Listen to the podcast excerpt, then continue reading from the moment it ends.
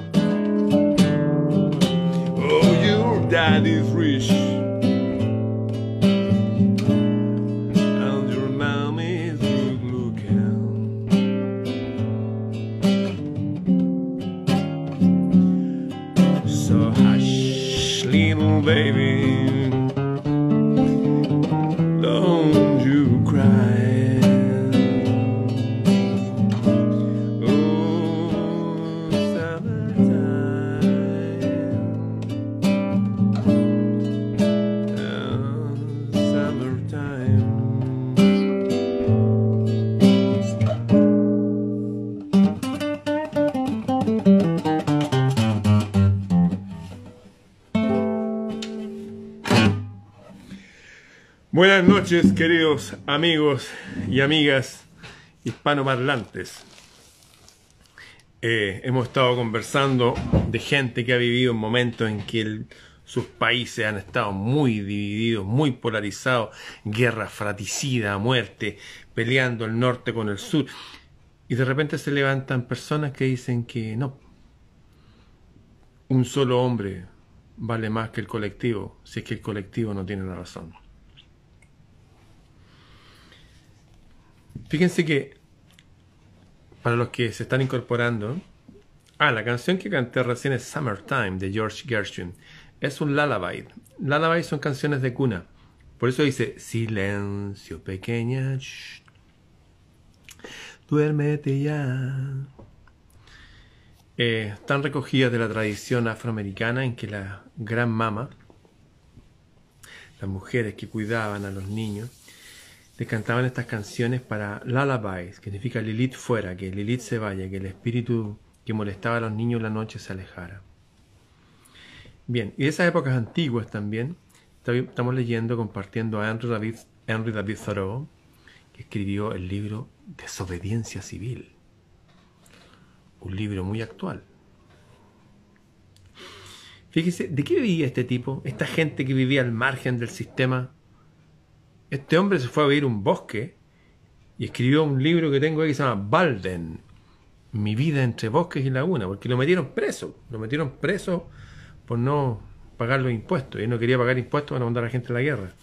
Y después que lo soltaron, se fue a vivir a un bosque durante dos años. Y el libro Balden, Mi vida entre bosques y lagunas, es lo que, como yo que escribo aquí en un libro, él escribía en su libro todos los días lo que vivía. Una cosa interesante que noté de él, toda esta gente antigua que no tenía radio ni televisión, era muy observadora de la naturaleza. Él se dio cuenta que los animales en general, los perros por ejemplo, si usted le da en la época que le damos comida de perro, de verdad, no ahora que le dan estas cosas que, que parece acerrín. No sé, poner un pedazo de hueso con carne. Y si él ya había comido un, un pan, qué sé yo, él lo enterraba, el perro. Y se produce un fenómeno extraño porque después lo desentierran y el pan está intacto o la carne está intacta o lo que sea. Hay un fenómeno raro que produce la tierra que hace que todo permanezca bien.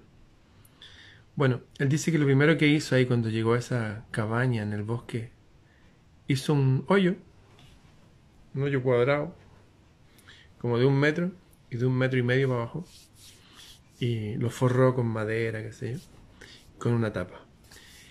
Y ese hoyo era el refrigerador. Entonces todas las cosas, estando encerradas, de esa forma permanecen mucho tiempo. Bueno, ¿y de qué vivía este hombre? Era un hombre muy culto, era una persona que había leído mucho, eh, era escocés, era un escocés americano, vivió hasta los 45 años. Él vivía, clases, vivía no de la caridad, pero sí le hacía clases a la gente, a los hijos, y la gente colaboraba para que él le siguiera enseñando. Era un profesor y como todos los profesores, desde Sócrates y más atrás, los mantenía la, comunidad. Y él compartía su saber. Él escribió cosas bien interesantes con respecto al Estado. Que decía que el Estado, el Estado fallido, estamos hablando del gobierno, no sabe distinguir quiénes son las buenas personas. No sabe distinguir quiénes son los amigos de los enemigos. Generalmente se rodean de personas que que son del mismo partido, pero por eso mismo no, no ven la realidad, ven un aspecto polarizado de la realidad. Me recuerda mucho ese cuento de varios ciegos en la India que se encontraron con un elefante. Y estaban peleando entre ellos y peleaban y discutían y ya se iban a transar a golpes los ciegos. Porque se sentían engañados entre ellos, se sentían que había algo raro. ¿Qué fue lo que pasó? Que iban caminando todos juntos, con sus varas de ciego, qué sé yo, y de repente eh, chocaron con algo, que metió un ruido, y alguien le gritó desde lejos, es un elefante, un animal.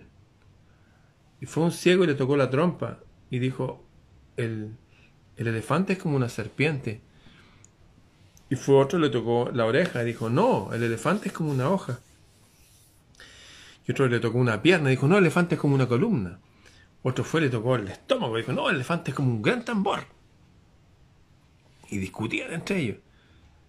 Y la verdad es que el elefante todo lo que ellos vieron y más. Tenían que sumar sus posiciones. Lo mismo pasa en la política. La gente se quedó con una visión del mundo y no es así. Es como una montaña. Uno ve una parte de la montaña, pero la vida es mucho más que eso. Uno necesita la suma de las visiones. Así el Estado fallido no distingue a las mejores personas. Y no los distingue. No los distingue entre los demás. Oye, este tipo nos va a aconsejar. Yo creo que él va a ser el mejor programa de estudio para nuestros hijos.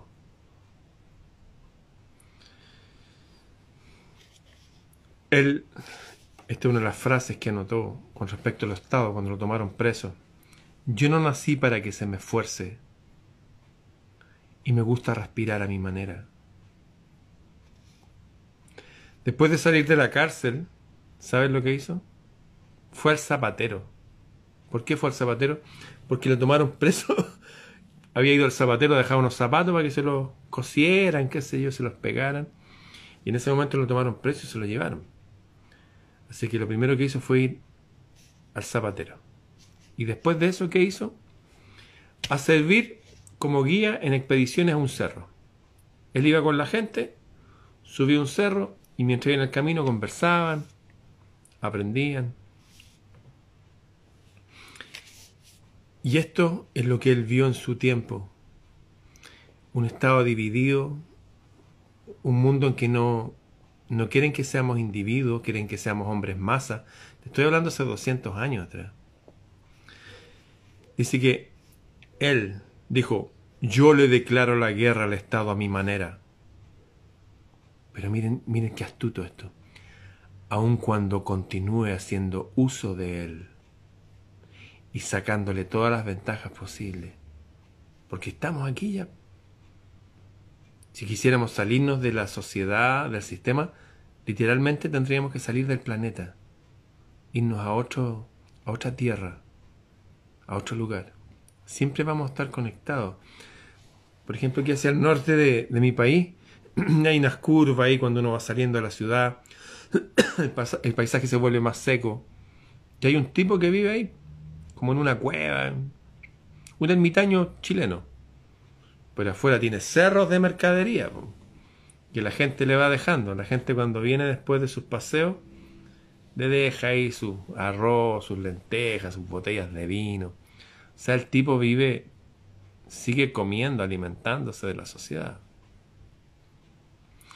Dijo, en realidad yo le declaro la guerra al Estado, se la declaro a mi manera, aun cuando continúe haciendo uso de él y sacándole todas las ventajas posibles.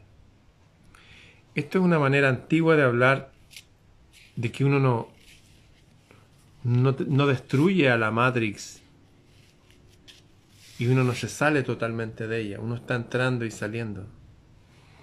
Uno entra y sale porque seguimos estando en este planeta, seguimos siendo seres físicos, necesitamos alimentarnos, necesitamos muchas cosas. En realidad le declaro la guerra al Estado a mi manera, aun cuando continúe haciendo uso de él y sacándole todas las ventajas posibles. Este sistema, por ejemplo, que fue el Internet, que alguna vez se llamó Echelion, el más grande sistema de espionaje inventado por el ser humano, ¿Se usó para controlar gente? Bueno, nosotros lo estamos usando para compartir sabiduría antigua. No mi sabiduría, yo soy un tipo de ahora. Pero comparto lo que aprendí de estos gigantes de la antigüedad.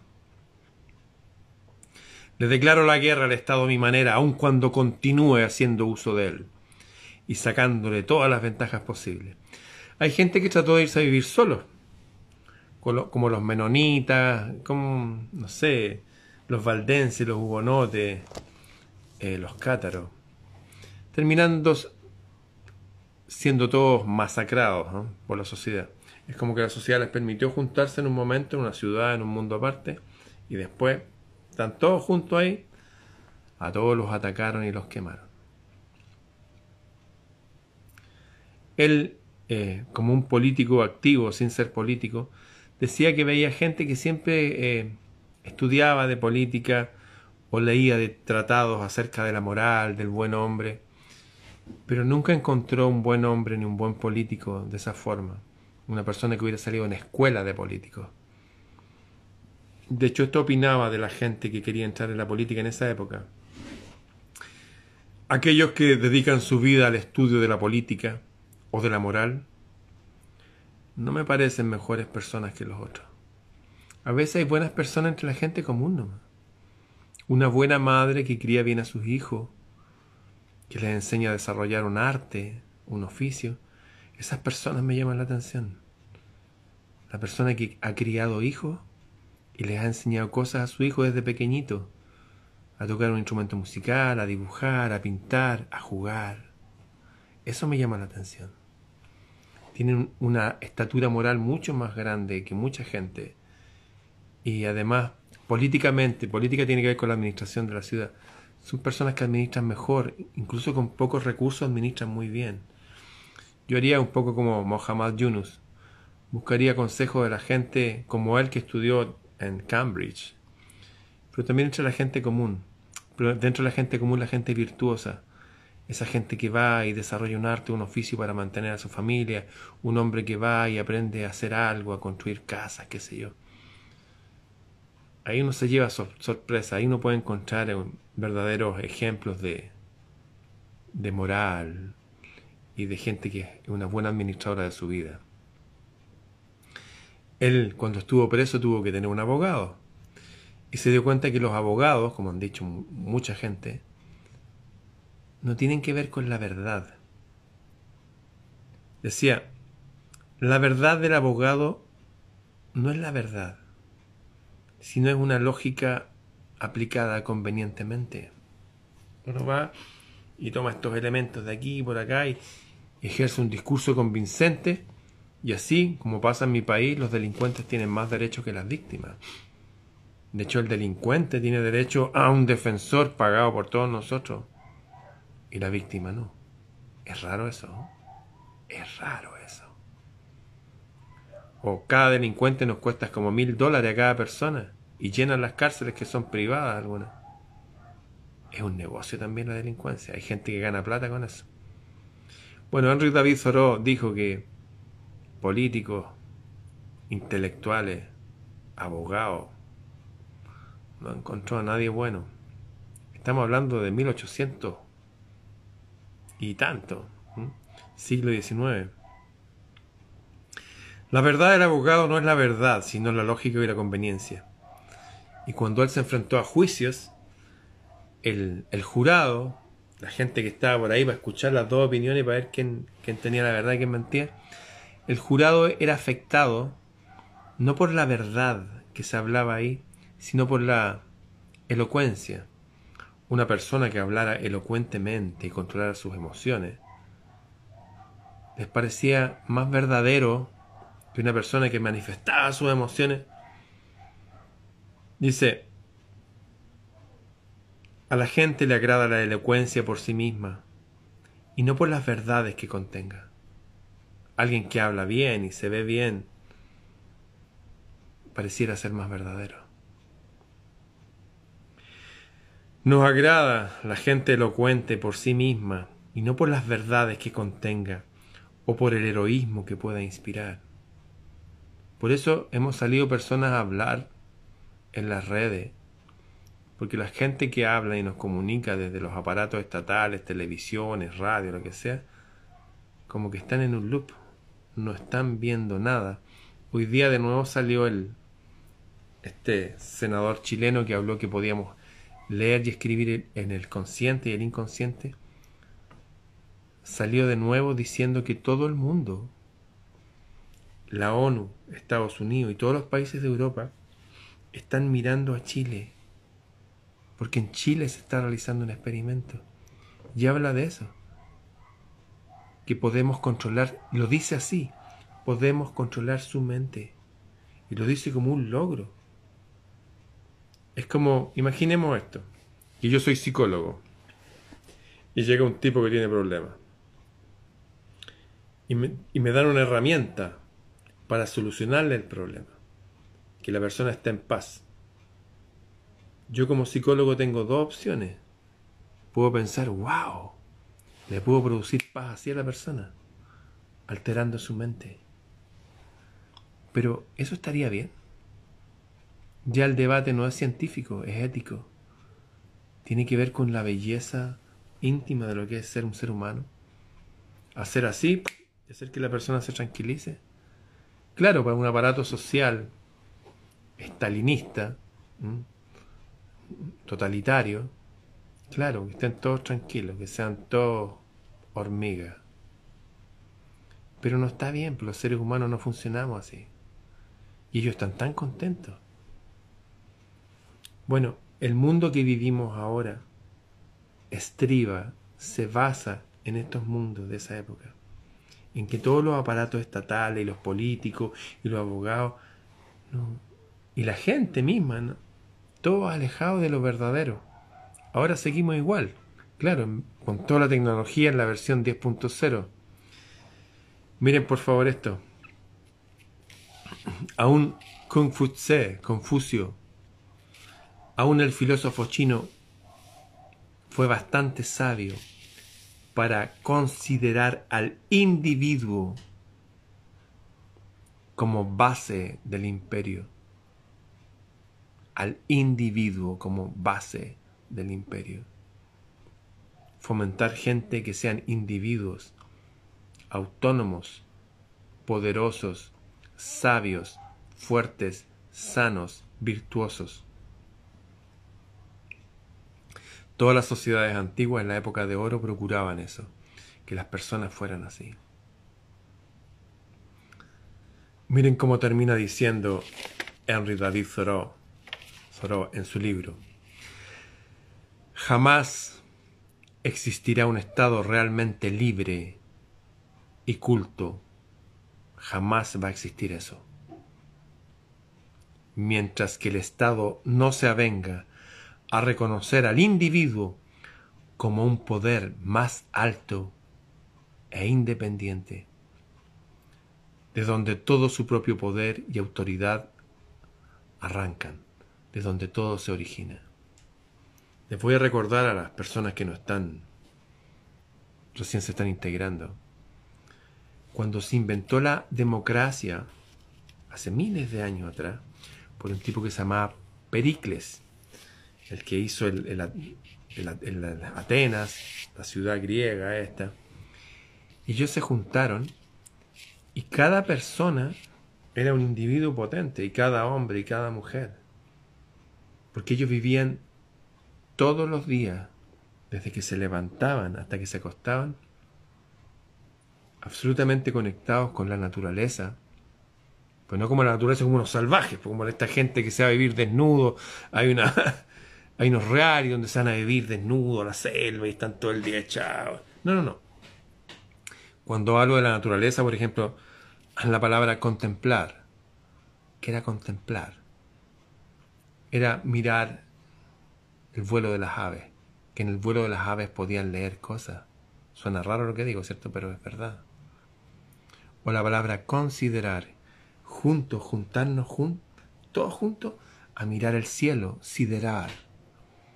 Eran sociedades que buscaban en la naturaleza aprender de ella, encontraban esa matemáticas ocultas, por ejemplo, como en la proporción de oro, el número áureo, números matemáticos que están en el diseño de flores, de árboles, de constelaciones, de estrellas, de todo, que están de hecho en el rostro humano o en las proporciones de los dedos de las manos, de las piernas, de los brazos, números mágicos presentes. Descubrían que hay pulsos, que todo vuelve al mismo punto una vez cada 365 días etcétera. Era gente que vivía apegado a la naturaleza, estudiándola y apegado a la divinidad. Y que sabían, sentían, promovían de que cada uno es el receptáculo, es el, ¿cómo decirlo? Sí, es la copa, es la copa en la cual alberga un espíritu divino. Y mientras más limpia y bella sea esa copa, mientras más fuerte esté, bien cuidada, el Espíritu Divino se muestra con mayor poder. Entonces ellos fomentaban a que los individuos fueran potentes. Desde que tenían 12 años, los hacían enfrentarse a, un resumen de lo que van a ver durante el resto de su vida. Que se enfrentaran a miedos, a inseguridades, pero también descubrieran potencialidades, también se alegraran, también trabajaran en equipo. O sea, individuos realmente forjándolos como la divinidad, enseñándoles arte y ciencia desde pequeñito. Entonces cuando ya eran hombres, y cuando digo hombres no hablo de hombres de ahora que son tienen 40, 50, no, ya a los 16 años, 18 años ya eran hombres. ¿Mm? Les faltaba experiencia, claro que sí, pero ya eran hombres ya. Cuando ya les salía barba, bigote, eran hombres. Bueno, los enfrentaban esas cosas, los potenciaban como individuos y un día dijeron, no hemos estado entrenando individualmente. Elijamos ahora entre nosotros a uno que, que nos aúne, que nos reúna y podamos seguir haciendo nuestros templos, disfrutando de nuestra cultura. inventaron la democracia. Eso fue la Grecia de Pericles. Y 72 mil personas que eran así, que cada uno quería aprender, saber, desarrollar artes, oficio, aprender todo, elegían candidatos, los que quisieran liderar, y había una máquina que se llamaba Cletarión, y ponían los nombres de los candidatos y dejaban caer una bolita. Y el candidato que tenía más bolitas, ese era el líder. Esa es la democracia real. Se basa en individuos virtuosos no es una masa mal educada que elige la persona, ah, no, es que este es de mi partido. No, es que este me gusta más por... No, no funcionaba así. Es como pilotear un, un barco. Vamos a subir un barco. Yo quiero que los que pilotean, los pilotos, no solamente sepan manejar el barco, sino que sepan la ruta. Para eso tienen que ver las estrellas, leer los instrumentos, no sé, sus relojes, sus cosas, su frújula. O sea, los más educados para el cargo. Ahora no es así. No existe eso.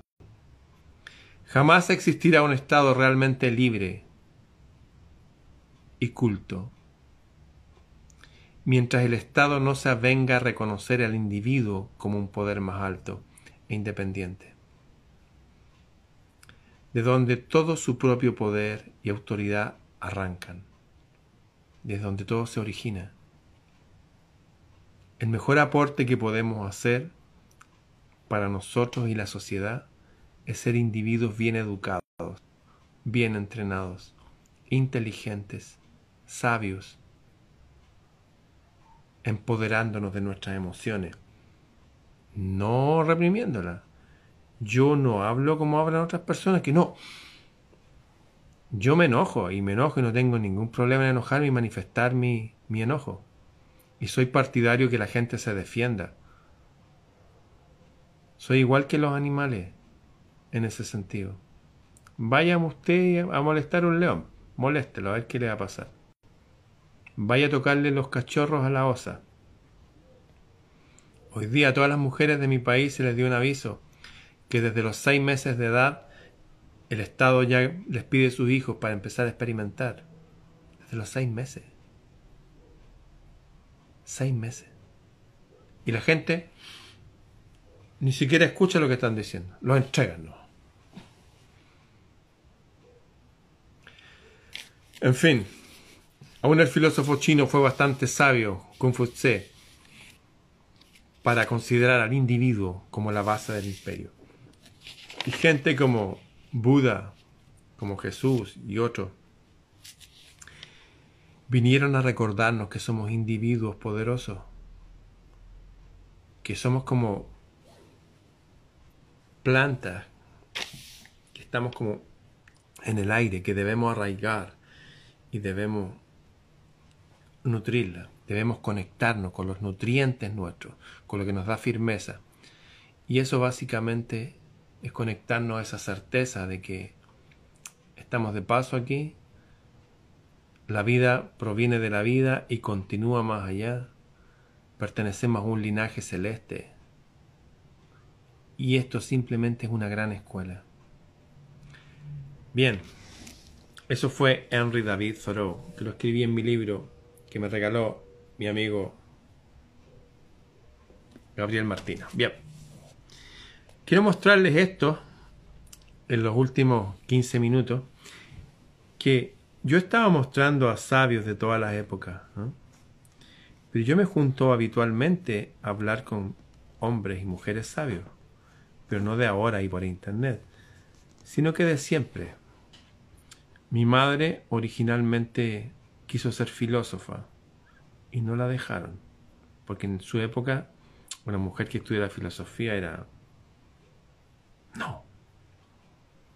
Tuve un tío, su hermano, mi tío Germán, y su mujer, mi tía Pilar, que venía de Kipuscoa, en el norte de, de España, donde llega la famosa ruta Santiago-Compostela.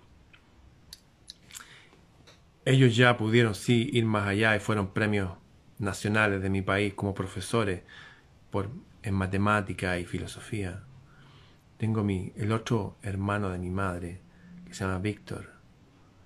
Él también fue una persona, es una persona potente y músico y le gustaban muchas materias, qué sé yo. Desde niño me rodeé de gente así. Y después tuvo hartos amigos que eran muy inteligentes. Y los amigos de mi padre y todo eso. Y en esta época de internet he estado compartiendo con ustedes con un amigo que es un filósofo, etnógrafo, que yo lo molesto un poco, pongo la música de Barry White cuando lo presento. Y me envió su libro, este libro potente, que es Viaje al sentido de la vida. Ahí está Siley. Viaje al sentido de la vida. Aquí está en su casa. Esta foto es muy reciente. En su casa en el sur, él se hizo una casa circular.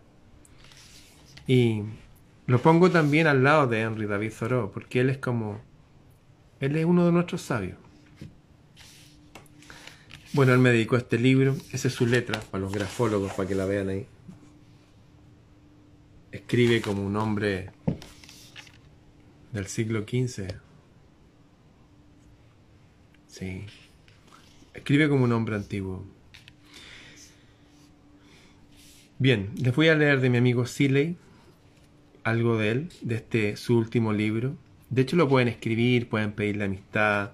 Él hace charlas gratis siempre, está haciendo sus cursos también. Y bueno, y tiene 40 libros. Siley Mora nació en Chile en el año del mono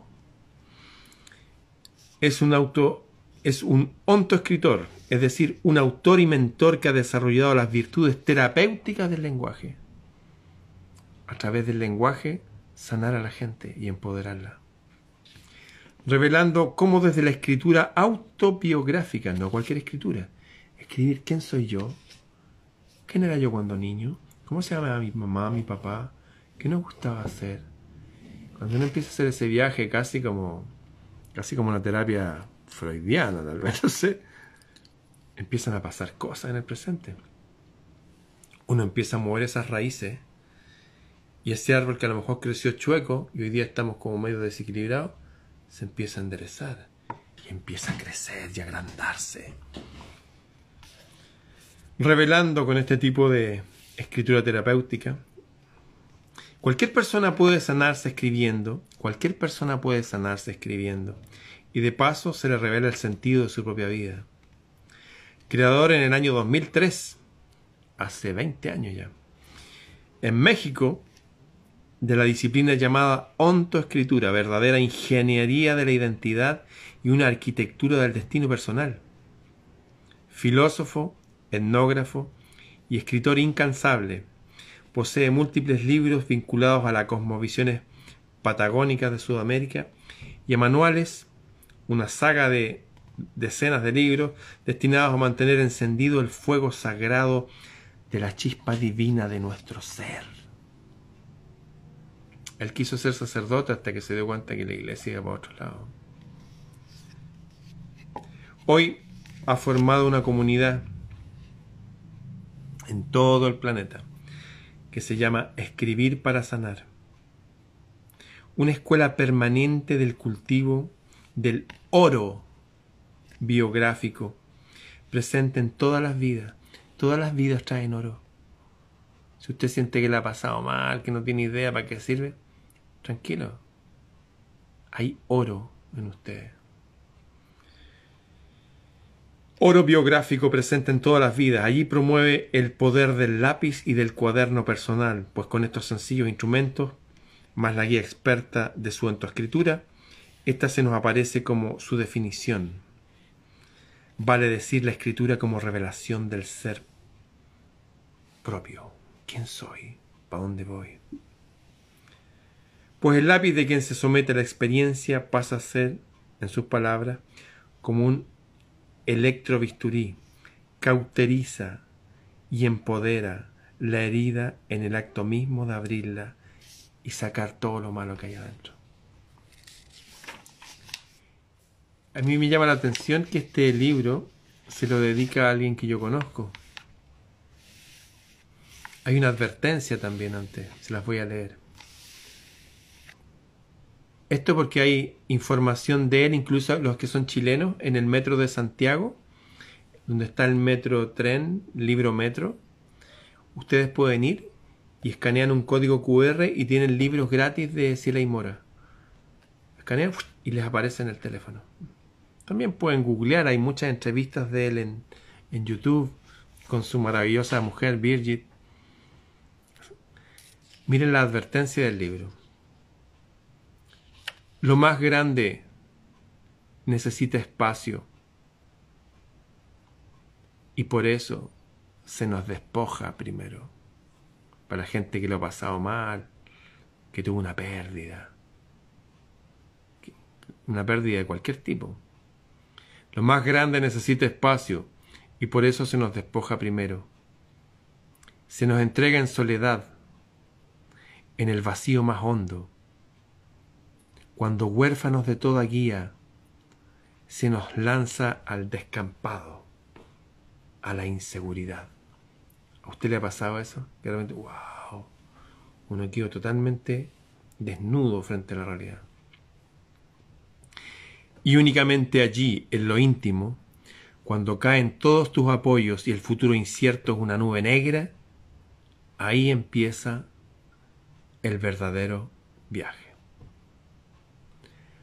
Por eso te comparto mi camino, oh lector, lectora, para que el tuyo no sea tan duro, ni tan desesperado, ni tan solitario. La gente que descubrió el fuego, para los que han hecho fuego frotando rama o con pedernal, saben que es mejor encender un fósforo. Así que no hay para qué volver a esas cosas.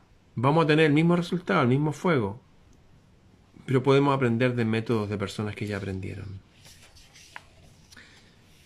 Y aquí me llama mucho la atención que le dedica este libro a Seferina Waikifil, una mujer mapuche.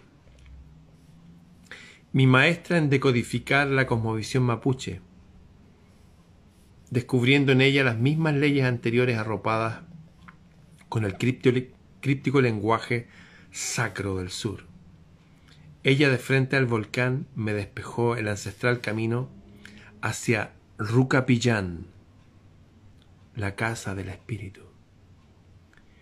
Y también se lo dedico a, alguien que mis amigos en Argentina, algunos, como Quique Romero, van a decir, wow. Se lo dedica a Darío Salas Somner. Darío Salas Sommer, mi maestro en el decodificar las inmutables leyes de la naturaleza, descubiertas por la antigua filosofía hermética egipcia, y que Él, cual torpes niños de Salacuna, nos hizo de redescubrir en la vida intemporal de nuestras desmemoriadas almas. Somos descendientes de las razas antiguas. No brotamos aquí al azar. Usted nació en Ecuador, en México, en Perú, en Chile, en Argentina. Está bien. pero aquí tenemos parras, parras de uvas, de vid, que no brotaron aquí, son europeas. U otros árboles, como el sauce que vienen de Asia. La gallina araucana, que viene de Oceanía. Es remontar a los orígenes. Y para eso no necesitamos leernos todos los libros de los griegos, no. Necesitamos empezar nuestro camino aquí, ahora, hoy día.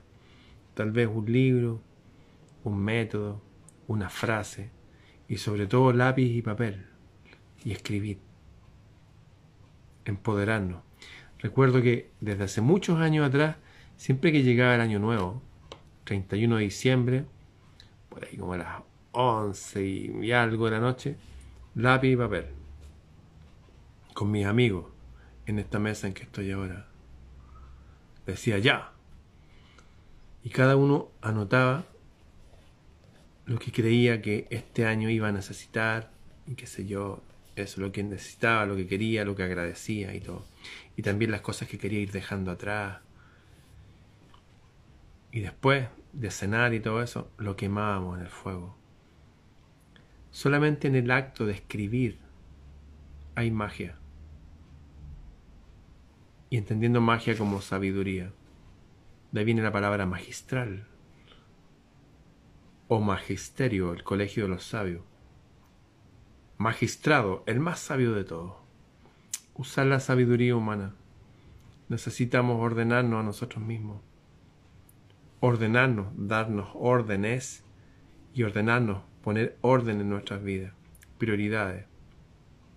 Básicamente, la vida del ser humano se resume en esto, en que debemos hacer de nuestro cuerpo, que es lo más que tenemos a mano, nuestro cuerpo, nuestra mente, nuestras emociones,